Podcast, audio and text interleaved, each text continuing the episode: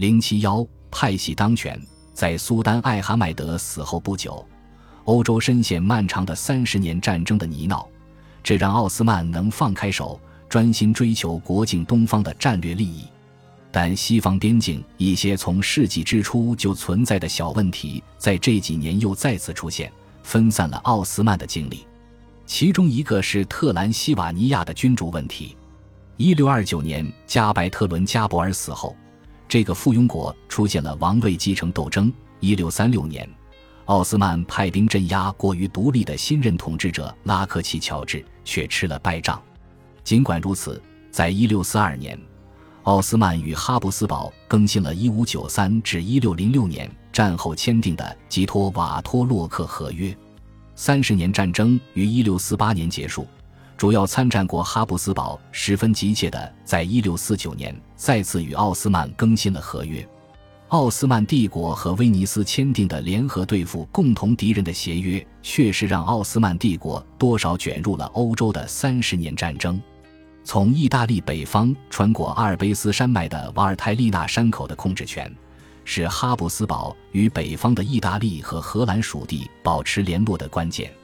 一六二四到一六二五年间，威尼斯请求在奥斯曼控制的波斯尼亚、阿尔巴尼亚和伯罗奔尼撒半岛等地区招募雇佣兵，以对抗哈布斯堡，保护自己的利益，并得到了苏丹穆拉德的许可。一六二三年。奥斯曼二世在霍金战败后，与波兰立陶宛联邦签订了和平条约。这份合约并没有解决他们的附庸克里米亚鞑靼汗国与乌克兰哥萨克人之间的问题，但是这几年两个王国亦无暇发动大战，双方仍勉强维持着1623年的合约，甚至在1634年的假战争后亦然。同时，奥斯曼的陆军。海军和当地部队忙着在黑海前线巡逻沿岸和海盗，并守卫着所有海岸线上的据点。因为哥萨克人对安纳托利亚和卢米利亚沿岸的袭击仍未停歇。不同于克里米亚鞑靼人，哥萨克人无论在海上或是陆上都一样行动自如。奥斯曼在黑海上的桨帆船完全不是他们操纵自如的小船的对手。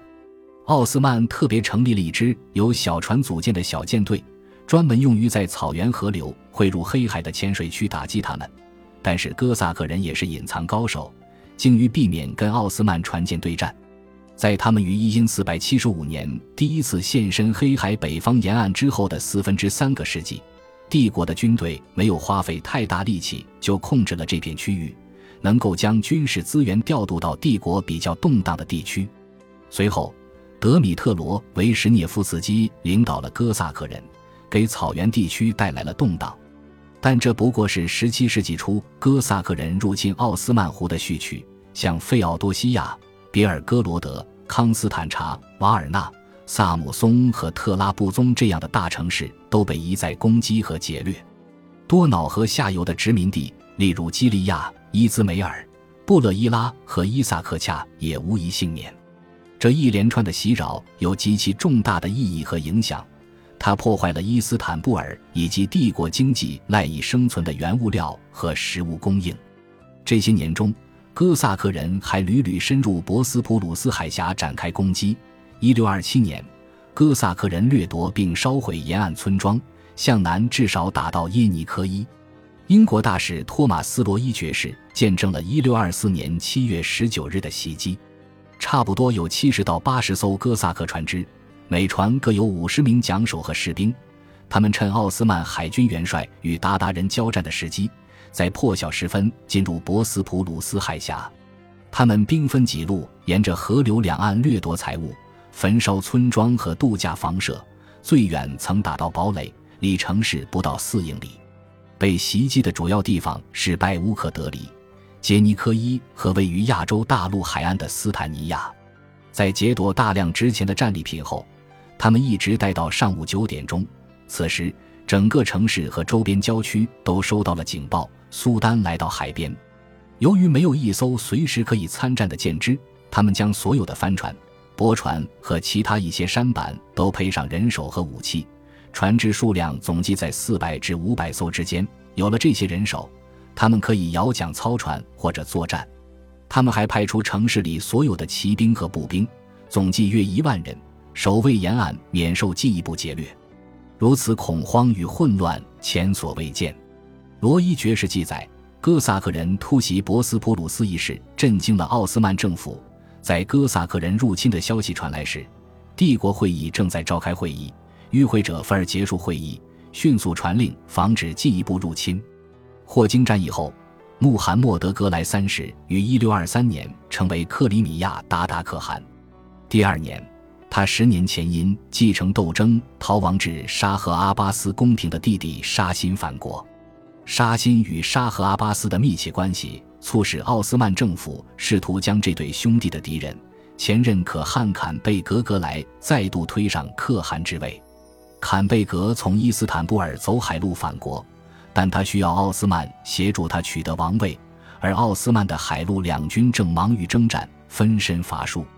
穆罕默德和沙欣有史以来第一次跟昔日死对头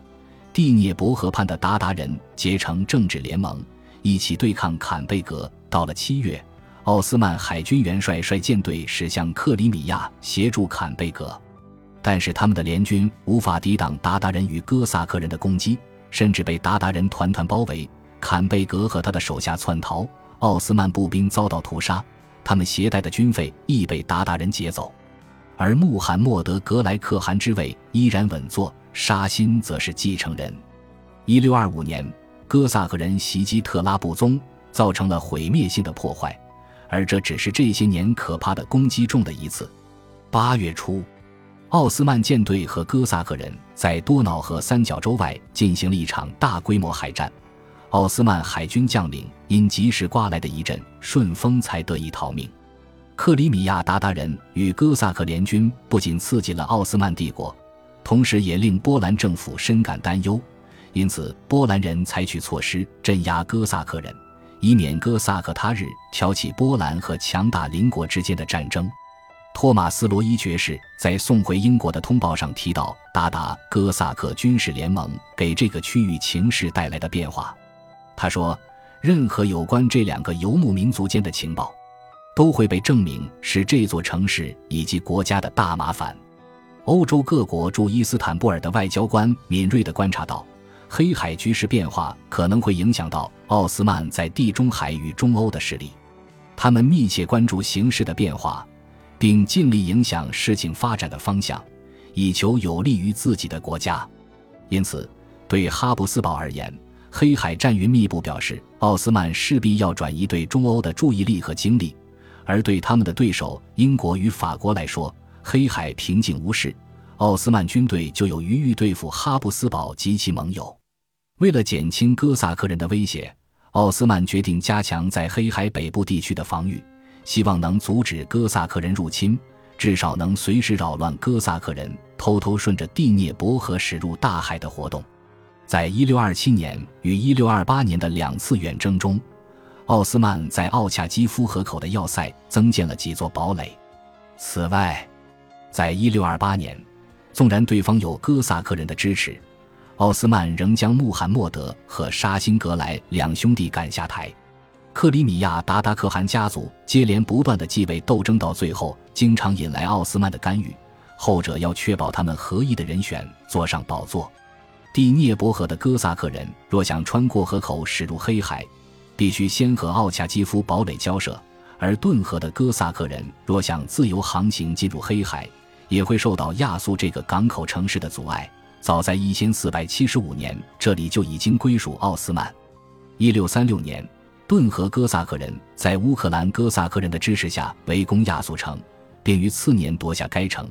这让他们的保护者莫斯科大公国陷入两面为难的窘境。是否该冒着惹怒奥斯曼帝国的风险支持他们？在随后几年，奥斯曼花费了极大心力要收复亚速城，担心他们在亚速海出口的其他堡垒要塞会受到攻击。而如果哥萨克人成功占领这些堡垒，他们将获得另一个进入黑海的通道。奥斯曼收复亚速城的远征舰队于1641年启程，他们联合鞑靼人围攻亚速城堡数周之久。纵使守军挖掘隧道的行动夺走了许多生命，亦不停歇。直到冬季来临，他们仍未能驱离哥萨克人，只得被迫撤退。但是莫斯科大公国拒绝向亚速城守军提供任何支持。第二年，哥萨克人只得弃守城堡，使奥斯曼人松了一口气。十七世纪的大部分时间，莫斯科大公国仍旧不愿与奥斯曼为敌，因为瑞典和波兰、立陶宛联邦更令他们担心。在十七世纪八十年代，奥斯曼与神圣同盟的战争期间，莫斯科远征军越过大草原向南进军，却遭遇失败。之后，彼得大帝于一六九六年攻打亚速城时，这个政策才发生改变。一六三二至一六三三年间。莫斯科大公国围攻莫斯科西南方被波兰立陶宛联邦占领的斯摩棱斯克，这场战役暴露了他军力衰弱的窘况。这支军队连这么小的目标都无法实现，直接对抗地区中最强大的军事力量，无异于自寻死路。莫斯科大公国继续向克里米亚鞑靼可汗进贡，就像在中世纪时向他们的先祖钦察汗国的可汗进贡一般。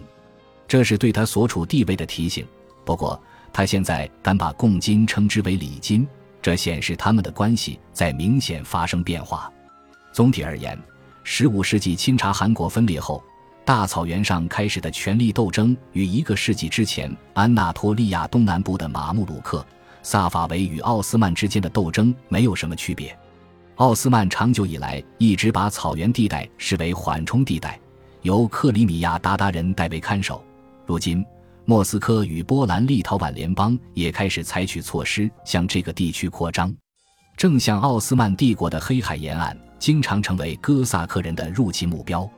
帝国地中海和亚德里亚海沿岸的地区与航运线也常受到北非滨海区和亚德里亚海的海盗骚扰。亚德里亚海的海盗又被称为乌斯科斯人，背后受到哈布斯堡王朝的支持。这些北非与亚德里亚海的海盗也攻击来往于马耳他岛、威尼斯及其他意大利共和国之间的贸易船舶，以及那些载着朝圣者前往麦加或是从非洲运载奴隶到伊斯坦布尔的船只。有时，当商业损失过于严重，并且海盗形势太过嚣张时，奥斯曼就会进行报复。但是，奥斯曼和哈布斯堡王朝之间仍维持着基本上和谐的关系。除非地方冲动之下单独出手处置这些海盗。一六三八年，威尼斯惩治亚德里亚海域海盗的一次活动，却引发了爆炸性的事件。一支拥有十六艘舰艇的北非海盗舰队攻击卡拉布里亚的海岸，这使威尼斯人十分恐慌。他们派出自己的舰队追击。当北非海盗船躲进奥斯曼在亚德里亚海的发罗拉港时，威尼斯人封锁了港口。对着堡垒发射炮弹，并攻击海盗的船只，击沉其中十五艘，仅留下一艘当作战利品送回威尼斯。奥斯曼帝国威胁要报复威尼斯人，并切断两国之间的贸易。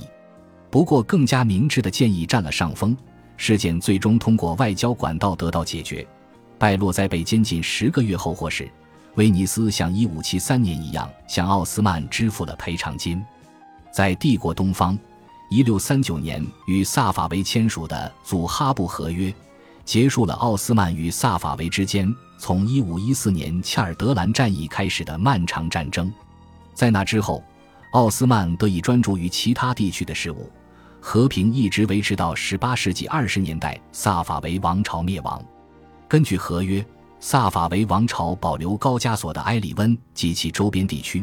奥斯曼则占领伊拉克和巴格达。他重新建立起1555年阿玛西亚合约后失去的战略平衡，这是穆拉德四世最伟大的成就之一。本集播放完毕，感谢您的收听，喜欢请订阅加关注，主页有更多精彩内容。